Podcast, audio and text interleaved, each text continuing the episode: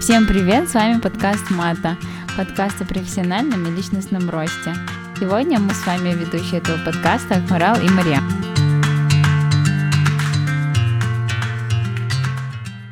Мы хотели бы поговорить о том, что мешает а, нам, как девушкам и женщинам, быть счастливыми, а, с какими вещами мы сталкиваемся в повседневной жизни. Если не вы, то, возможно, ваши знакомые, дру, э, друзья и близкие. Я бы сказала бы, что в этом даже в 21 веке, в более патриархальном мире, мы встречаемся с очень многими фактами несправедливости. И я думаю, сегодня мы хотели бы начать бы именно с victim blaming, и о других вещах, которые заставляют страдать. Как нам известно, victim blaming — это слово вообще пришло в книге, э, написанной Уильямом Райаном, э, психологом в 1971 году.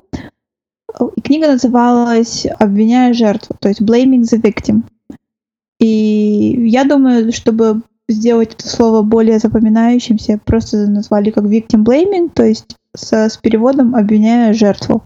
В маленьких масштабах с victim blaming э, все сталкивались. Ну, ну да, мне кажется, любой человек, парень или девушка в своей жизни хоть когда-то раз э, с victim blaming сталкивался Точно. Ну, я, ну, я думаю, это ну, настолько в таких маленьких масштабах. Я думаю, многие знают сериал на Netflix. Я не знаю, как он называется на русском, но на английском называется Sex Education. А, вышло его второй сезон. Мне очень нравится сериал, и там был такой момент, то, что а, девушка зашла в автобус, начала ехать, конечно, никого же не трогала, сзади подходит а, человек и начинает мастурбировать на нее и как бы заканчивает на ее джинсы. И когда она выходит, она не понимает, что с ней случилось, и она школьница, или лет 16-17, то есть она, ей нет 18 лет. Что хотели показать, я думаю, создатели этого сериала, то, что она не понимала, насколько сильно на нее это повлияло, и когда и она вообще не хотела идти в полицию, но ее подруга заставила идти. Когда они пришли в полицию, даже полицейские, мужчина начал у нее спрашивать, типа, «А вы уверены, что вы были одеты более-менее адекватно, что у вас не было там, не знаю, короткой юбки и так далее. То есть ну, очень часто это можно увидеть, то, что многие люди захотят замять это или заставить вас э, чувствовать себя очень плохо. Ну, ну, я думаю, сейчас это очень сильно, даже сильно меняется. То есть, насколько я понимаю, что что бывает очень много, бесконечное количество вариантов и случайностей, которые могут с вами произойти, но почему-то именно патриархальное сознание, оно вообще не, при, не, не приемлет этих вот случайностей и говорит то, что вот, ты виноват. То есть они ставят жертв как на место, скажем так, не знаю, Всевышней силы, которые есть, и, или судьбы, и у вас все вот так вот происходит. Так что я думаю, что выставки, которые показывают, что жертвы изнасилования не были все одеты в короткие или вызывающие, вызывающую одежду, и что многие, я не знаю, застав, ну, заставляют показывать то, что на самом деле они были одеты, как и все, это просто что это не виновата жертва, что это виноват насильник или человек, причинивший вред.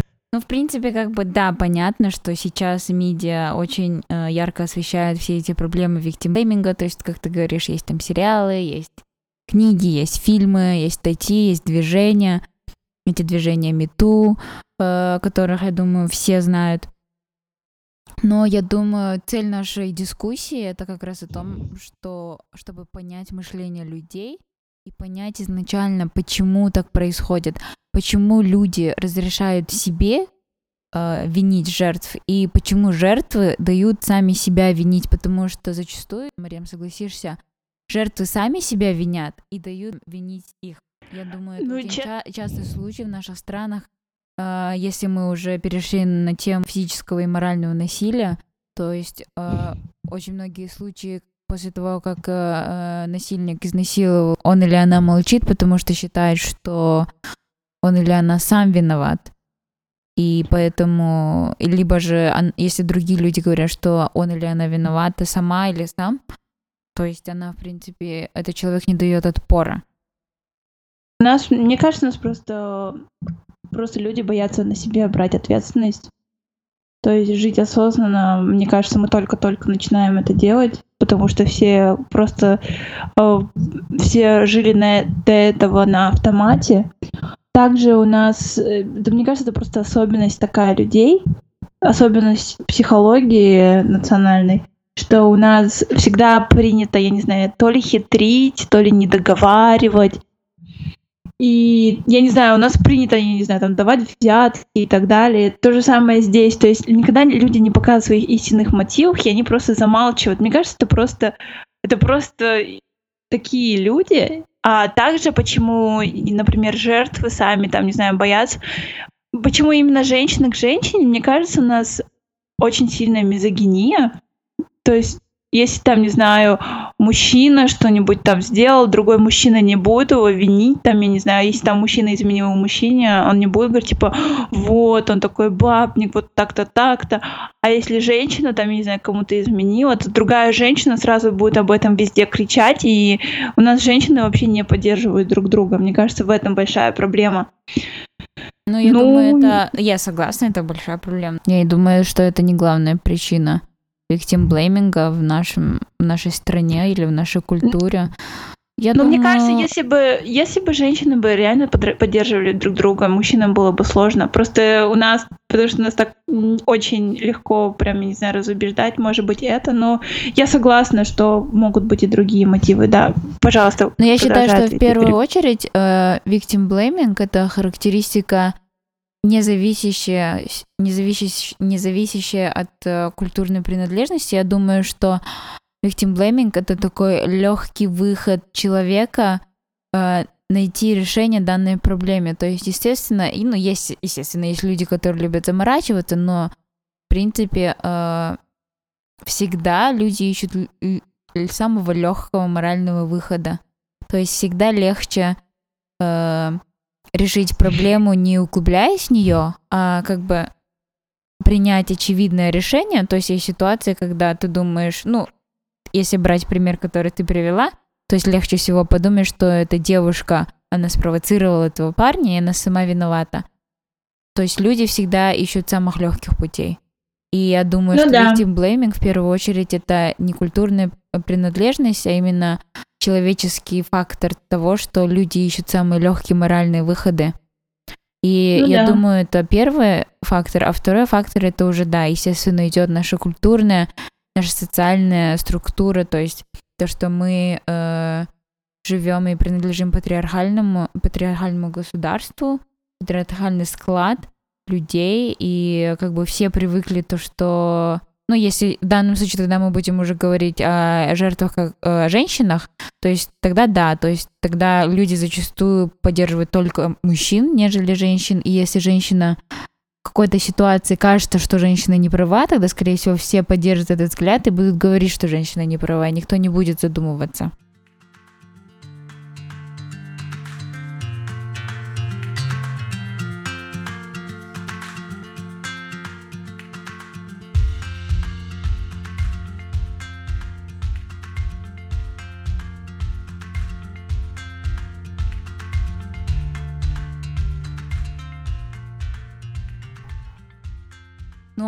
Наверное, стоит начать с того, что victim blaming, в принципе, он зарождается там, где существуют определенные рамки, нормы и устои, которые очень имеют сильный вес в обществе.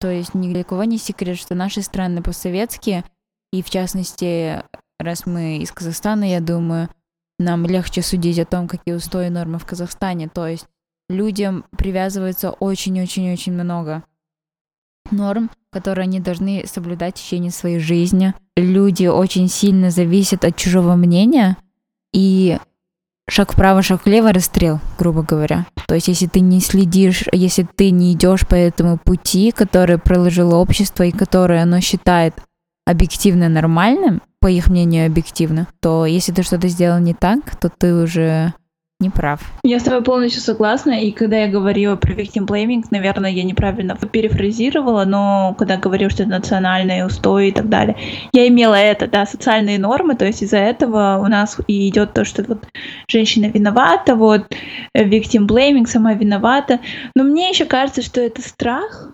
и вот эти все социальные нормы, ну, я не, ну, они же пришли же не, не, не с пустого места, то есть я думаю, здесь и как бы советская власть, она тоже очень сильно влияет, то, что вот, и, я не знаю, вы там неправильно сделали, или там у людей забирали их богатство, то есть все делили на всех. Я думаю, еще и это, то есть то, что у людей просто остается чуть-чуть как бы сказать, э, остатки вот этого советского мышления, что если ты не делаешь как все, если ты особенный, значит тебя убьют.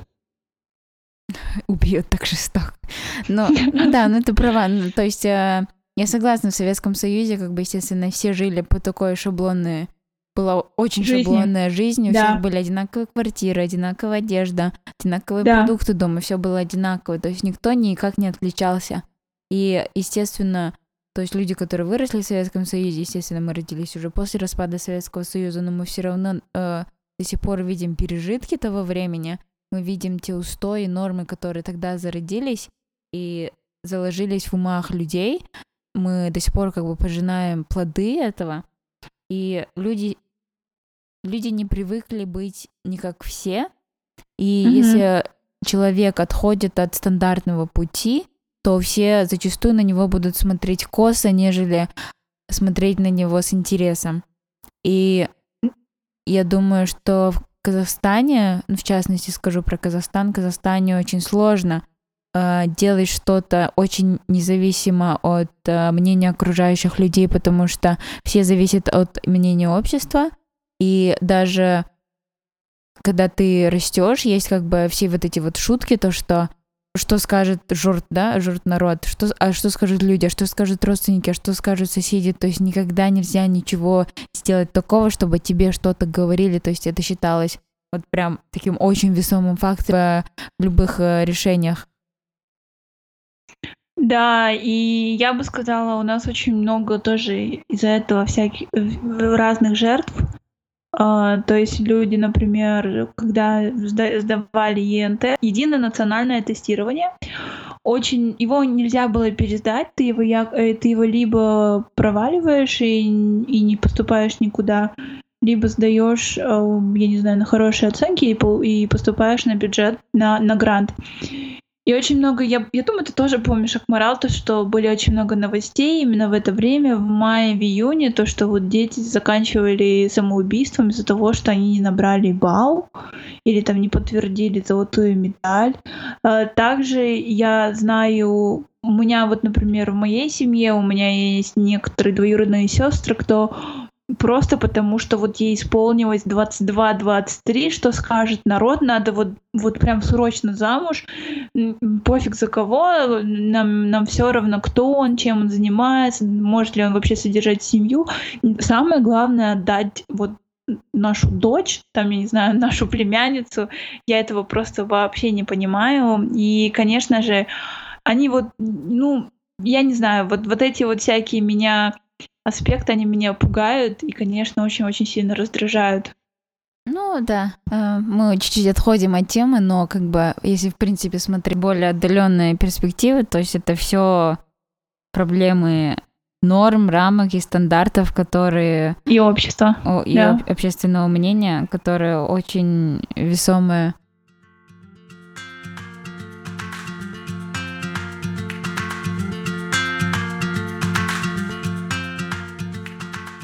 Я думаю, мы сделали такой э, небольшой интродакшн на тему victim blaming.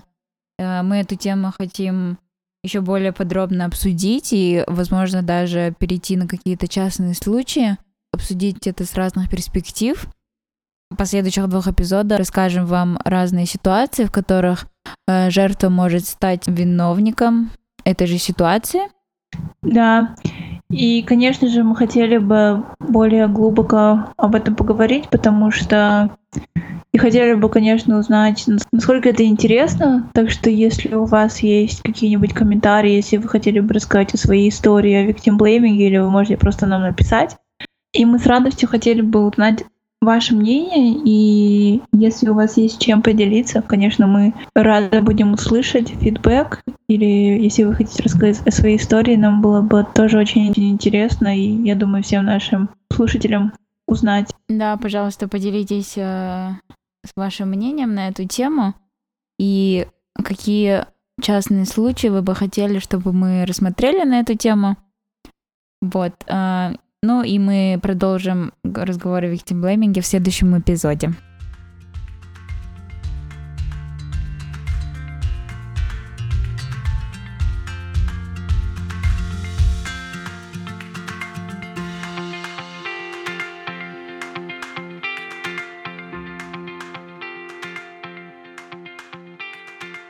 А сейчас наша еженедельная рубрика Pick of the Week.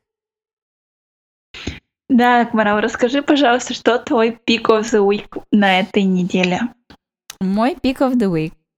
А, как ты знаешь, Мариам, я сейчас нахожусь на бизнес-трип. А, я сейчас в Эстонии. Командировки. Командировки, ага. да. Я сейчас нахожусь в Эстонии, и в Эстонии нет Убера. А, ужас. И... Да, ужас. И я скачала Болт. Ну, угу. потом я узнала, что тут еще есть Яндекс Такси, но я никогда им не пользовалась. Вот, поэтому Яндекс Такси вообще очень хорошее приложение. Ну, окей. Качаю в Казахстане. А, я скачала Bolt. А, давно еще, потому что и я еще до Нового года здесь была.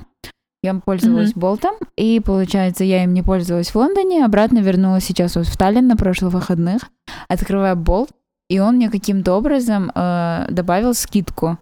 Ну, там какие-то mm-hmm. ваучеры или что они там добавляют. И они мне добавили какой-то ваучер, и я из аэропорта до отеля доехала за 1 евро 30 центов. В Лондоне даже автобус столько не стоит. В Лондоне стоит автобус полтора фунта. И я просто... И, и этот ваучер у меня был потом еще э, годен три дня. Mm-hmm. И я просто на работу ездила типа за 1 евро с работы там полтора евро, потому что были пробки. Я просто была неимоверном шоке после лондонских цен, когда в Лондоне там такси в среднем стоит 15 фунтов. Вот, так что всем Или рекомендую, э, скачивайте Болт, э, когда ездите в Европу. Теперь твой Pick of the Week. Uh, мой Pick of the Week, может быть, вы уже слышали об этой книге. Это «Семь привычек высокоэффективных людей» автор Стивен Кови. Я очень хочу прочитать. Вот я вот дошла до середины, и я думаю, на этой неделе я ее закончу. Мне очень она понравилась. Вообще, вообще я не верю в такие вот книги, которые вот говорят, вот мы вас всему там научим и так далее. И я слушала подкаст, э, подкаст Find Your Bee. Э, там был эпизод про девушку, я уже не помню ее имени. У нее есть э, сайт iBook, и она говорила о том, что такие вот бизнес-книги или self-help, помоги себе книги, э, жанр таких книг, нужно либо их сразу использовать, либо вообще не читать, потому что это, это пустая трата времени. Ну, так как я сейчас э, начала работать, уже вот как полгода работаю, я решила, что надо посмотреть, организовать себе полностью. И вообще э, мне эту книгу посоветовал человек, кто работает у нас э, главным архитек- архитектором технологии. Это человек-аутист. И он сказал то, что он не понимает эмоции и вообще как себя вести с людьми, что на самом деле он был очень талантливым студентом, он хорошо учился, но никто его не любил на работе. И его заставили на работе прочесть эту книгу и сказали, э, пока ты не прочтешь эту книгу, не приходи к нам на работу. Он такой, ладно. Это еще были 2000-е годы, когда он только начинал работать. И, и он прочел эту книгу за, за один день. То есть он ничего не делал, он просто сидел и читал эту книгу. Его, скажем так, э, с работы выгнали на целую неделю, чтобы он читал эту книгу. Он пишет своему менеджеру, типа, слушай, я уже ее прочитал, можно ли мне прийти назад? Он говорит, нет, сиди вот эти вот семь дней, читай эту книгу заново и заново. И каждый раз он мне писал каждые три минуты, он рассказывал смс тогда еще не, не WhatsApp и так далее, что типа ты прочел такую-то такую-то статью, а вот такую вот такую вот, ой, э, главу, не статью. Он такой, да, прочел. И каждый раз, когда у него что-нибудь спрашивали, я не знаю, типа, как, как, как вы себя приучили читать столько много книг там, и так далее, он сказал, что все его, скажем так, правильные решения а, пришли именно с этой книги, и когда ты видишь реального человека, кто работает в этой компании на очень хорошей должности, при том, то, что ему еще нет 45, ему где-то 40, наверное, или 42, ты реально понимаешь, что, блин, надо, надо прочесть эту книгу, и сейчас она мне нравится, она очень легко читается, и многие вещи это просто, например, ты знаешь о них, но в этой книге они тебе вот прям раскрывают, прям на тарелочке все Ну, приносят тебе лишь это, нужно это так проглотить. э, все self-help книги, то есть они, в принципе, там э, ничего нового не рассказывают, они не открывают тебе Америку, а просто рассказывают такие вещи, которые ты всегда знаешь, ты всегда знал, и ты об этом всегда будешь знать, просто их нужно научиться применять. Да, Что и самое здесь сложное, да. Да, и что я, и что я, ну, я бы сказала бы уже, пока все, что нужно было, я применяла. То есть там говорится, что каждую главу надо кому-то пересказывать. Иначе нет смысла вообще в этой книге, если вы об этом никому не рассказываете. Я такая, ну да, очень интересно. Так что я бы сказала, всем советую эту книгу. Я ее читаю в оригинале. а на русском я ее чита- прочитала первые 15 а, страниц. Я бы сказала, лучше читать на английском. На, на русском ну, очень-очень-очень странный перевод. Еще Google советую ее, ее читать. Ну, для любителей аудиокниг я советую ее лучше прочитать, потому что я пробовала послушать аудиокнигу. Я, по-моему, прослушала две главы, но слушается она очень тяжело. А, окей. Вот. А еще я бы еще один сделала pick of the week, раз мы заговорили про книги. Ну давай. А, Я где-то месяц назад подписалась на новый подкаст. Те, кто будут слушать наши подкасты в дальнейшем, поймут, что я большой-большой-большой фанат подкастов. Ну, в общем, я подписалась на подкаст By the Book называется. А, Мы Мгм. потом можем все это добавить в шоу-ноутс ссыл- со ссылками. А, By the Book, а, его ведут две, две женщины, этот подкаст, и они э, читают self-help книги, и на практике пытаются прожить э, по правилам этой книги э, там одну или две недели условно. Они записывают два эпизода на каждую книгу. Просто я почему вспомнила, потому что первый эпизод, когда я подписалась на этот подкаст, был как раз про книгу Seven Habits of Effective People. И получается, Мгм. они начинают обсуждение этой книги, обсуждают историю создания, в какое время эта книга создавалась, что было актуально, потому что вот эта книга, по-моему, она достаточно старая. И, Да, на э, 89-го и года. они обсуждают все какие-то такие актуальные аспекты про эту книгу. И потом, получается, они э, в течение недели или двух недель, когда они живут по этой книге, они с собой на, э, на микрофон просто или на аудио, ну, как бы на телефон просто записывают какие-то свои комментарии э, в течение этой недели, не обязательно в студии. И потом они заново встречаются в студии и уже записывают отдельный эпизод, где они обсуждают вот какие выводы они сделали после того, как они жили по этой книге две недели. И там некоторые книги реально оказываются полезными, некоторые нет. Ну, в общем, очень прикольно. Если вы любите книги self-help, то подпишитесь на этот подкаст, мне кажется, он будет очень интересен. Ну, он на английском, естественно. Всем спасибо, что нас слушали. Мы желаем вам прекрасного дня или вечера, или ночи. А, Оставайтесь с нами, подписывайтесь на нас в Инстаграме, ставьте лайки. До следующего эпизода. Всем пока. Всем пока, пока-пока.